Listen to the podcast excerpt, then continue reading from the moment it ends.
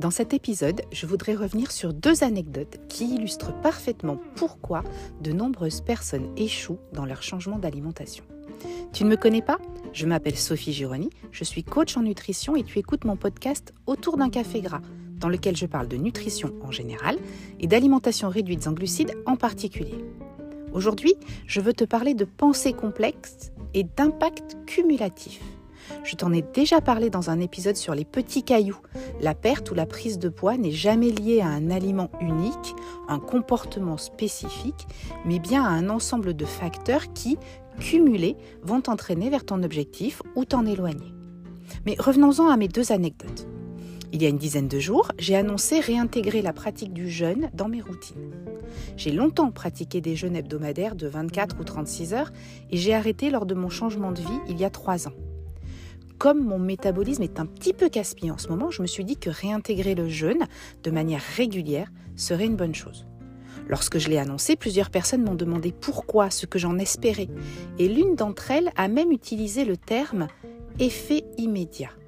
C'est très représentatif de la pensée simple, une action, un résultat. Mais j'y reviens tout à l'heure.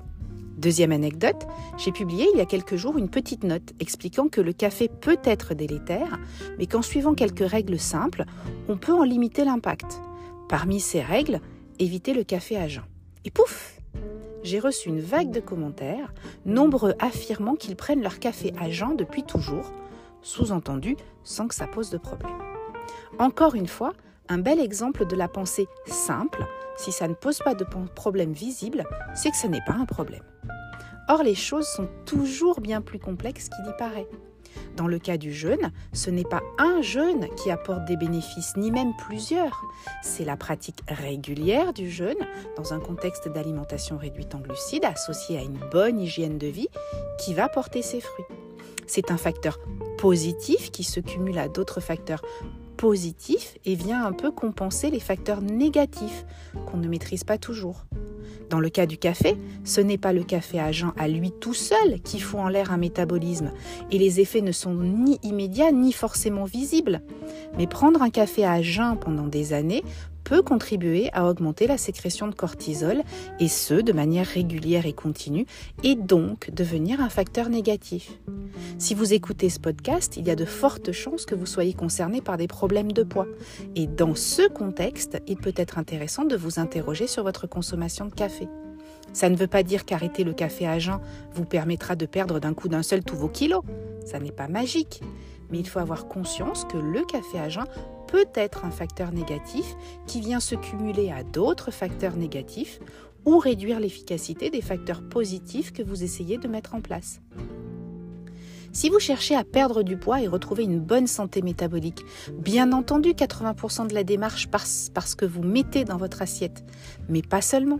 Il est vraiment important de comprendre qu'il s'agit d'une démarche globale de bien-être et que cette santé métabolique perdue ne se retrouvera pas en quelques semaines de changement alimentaire il y a des tas de petits facteurs, plus ou moins visibles, plus ou moins connus, qui viennent se cumuler et vous éloignent de vos objectifs.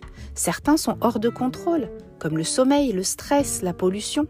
Il est donc indispensable, pour compenser ces facteurs négatifs incontrôlables, de changer ce qui nous éloigne de nos objectifs et de mettre en place des routines qui contribuent à les atteindre pour cumuler des bons points. Et ce, même si on n'y voit pas d'effet immédiat, parce que c'est une démarche globale, à long terme, un marathon vers le mieux-être, pas un sprint. C'est tout pour aujourd'hui. Si tu veux, tu peux retrouver tous les épisodes de ce podcast sur les plateformes d'écoute en cherchant autour d'un café gras. Et je les publie également sur YouTube. À ce sujet, si tu apprécies mes contenus, pense à les liker et les partager sur les réseaux sociaux. Tu peux également me soutenir en laissant un pourboire en utilisant le module présent sur mon site sophiegironi.coach. Tu trouveras également sur ce site des liens vers mes recettes, mon blog, mon guide du débutant gratuit et plein d'autres ressources pour t'aider à démarrer une alimentation réduite en glucides. N'hésite pas à me dire ce que tu as pensé de cet épisode en commentaire et à très bientôt